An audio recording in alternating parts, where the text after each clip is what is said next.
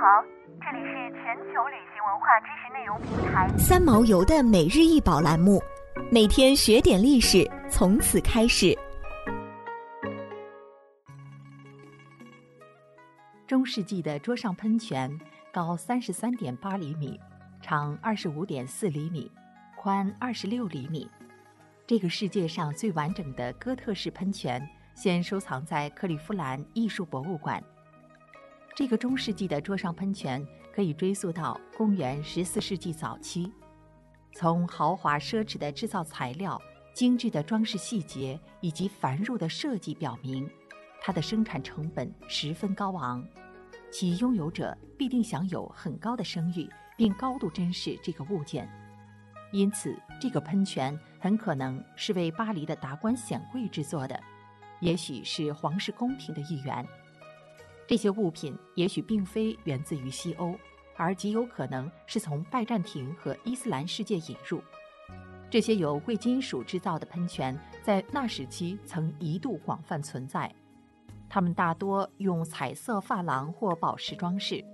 从外部看，桌上喷泉是一座典型的哥特式建筑，四周都是用镀金的银片制作的，有护栏、拱廊、尖塔、柱子和带有窗式的拱门。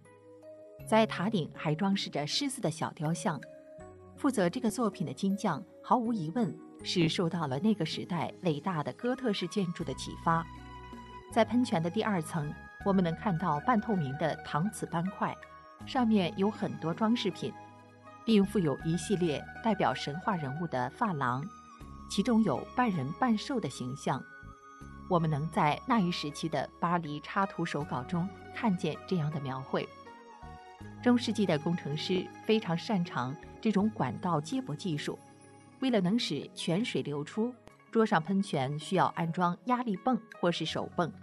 打开水龙头，将水注入到喷水池中，喷水池就能持续的运行。这个桌上喷泉的主要功能是供人娱乐。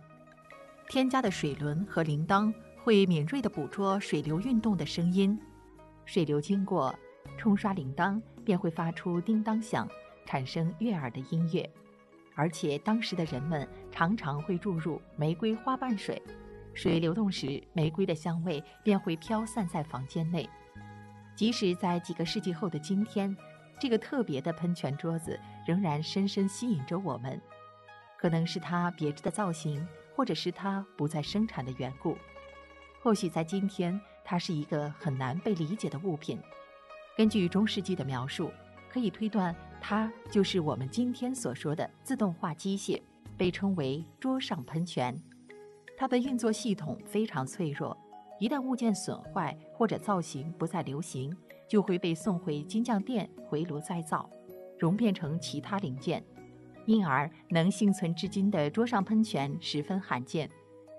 在来自底特律美术馆的研究者的努力之下，克利夫兰的这座桌上喷泉又能重新开始工作，成为了世界上唯一一座可以运行的桌上喷泉。